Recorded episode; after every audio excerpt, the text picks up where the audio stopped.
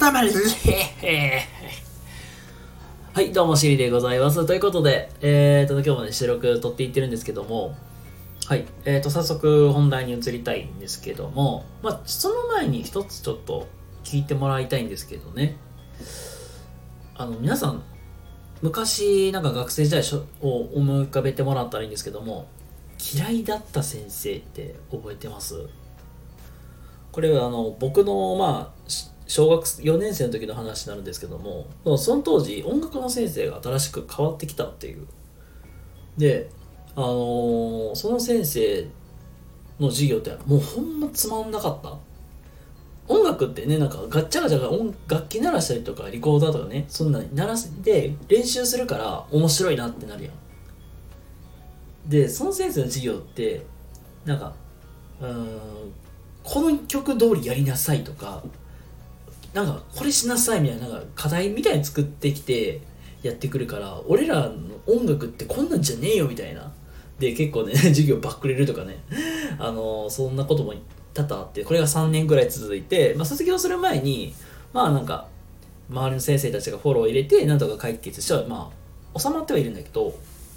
まあ、この話ね本当まあ本質を言うとだから僕らの意見もっと聞いてよって。でだか理不尽になんか上から押し付けるってあんまり良くないじゃん。です。上からずっと押し押さえつけとっても結局反発返ってくるわけだから、まあ、そうなるともうね何なの先生。俺らの話聞いてくれねえじゃねえかよみたいな。っていう感じでやっぱり反抗期に反抗してもう言ったらもうバッチバチにまとる、うん、なので、うん、なんかその先生の考えてまあ僕らもようわからないけど多分このこの授業が一番いい面白いからいいっていうのもあるしもうなんかわざわざなんかね面倒なことやるよりはこっちもいいんじゃないみたい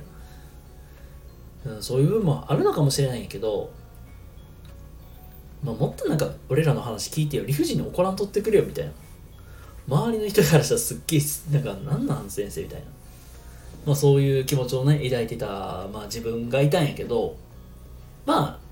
ここで、まあ、何が言いたいかっていうと、うん、やっぱりさ皆さんもなんか反面教師になりたくないなって思うと思うんです思うんですよね多分。なんかこんな大人になりたくないなみたいな。こんな先生になりたくないなみたいな。僕で言えばそういう感じだったけど。まあっていう感じでなんか皆さんもねなんかそういう反面教師的なことでいろいろ学んできた経験ってあると思うんですよ。さて、まあ、今日の話は何を言いたいかっていうと、まあ、そういうなんかうーんなんか嫌いな大人にならないみたいな。こういう人にはなりたくないなっていうまあ、そういうテーマでお話をねさせていただきたいなって思います。はい。まあなんかねなんか素敵な大人になりたいんじゃ皆さんも。なんか素敵な大人っていう表現難しいけどなんかこういう素敵なまあみんなからまあ好かれるとか尊敬されるまあそういう人になりたいなって。僕もそうまあ僕もなんかそういう気持ちもあるしまあ聞いていらっしゃる方もそういうことを思われてる方って多いと思うんですけどもまあそういう人になりたいなっていうポイントとしてやっぱり押さえててほしいのって俯瞰して自分を見る力っていうのは持ってた方がいいかなと思うって思っては思ってますまあね皆さんも仕事をしていってたりすると、まあ、自分の立ち振る舞いとか言葉遣いとか、うん、行動一つまあ何でもいいですけどもそれに対して周りの人から「あなたこれちょっと良くないよ」とか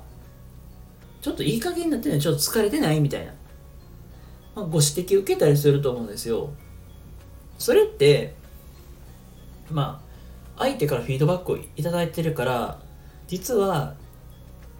あなた今こういう状況だよねって客観的に見てくれる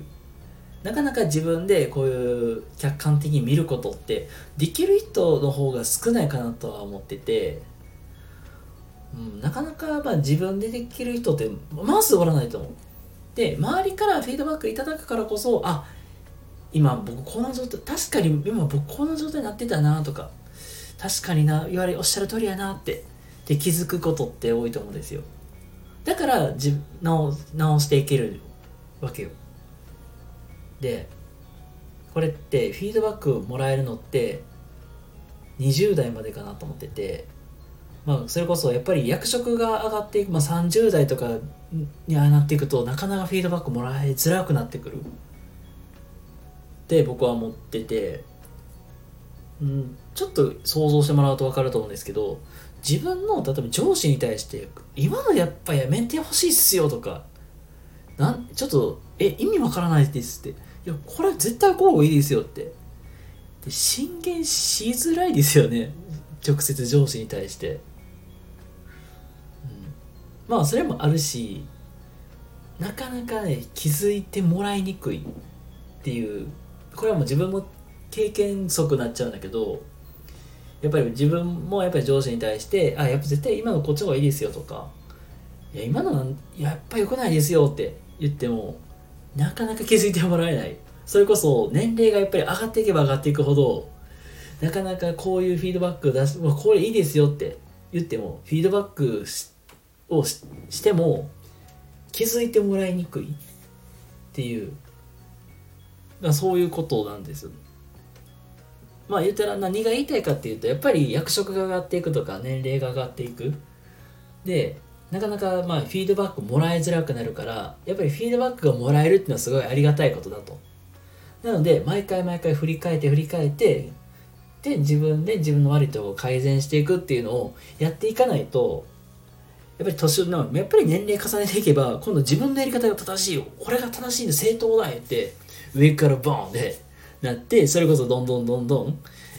なんなんこの人私その人のものでついていきたくないわみたいな。そういうことも起きうるあり起きてもおかしくないかなと思うんで。はい。今日のまとめ何が言いたいかっていうともう本当に一番大事なのは俯瞰して見る力っていうのはやっぱり素敵な大人になっていくには自分を俯瞰して見る力でフィードバックはもらえるのはありがたいことだからそれに対して直していこうみたいなっていうことを今日はお話をさせていただきましたはいということで、えー、今日は、えー、素敵な大人になるためにみたいな、うん、っていうテーマで今日はお話しさせていただきましたということで皆様、えー、今日も明日も素敵な一日をお過ごしください。それではまた次回どこかでお会いしましょう。またね。バイバイ。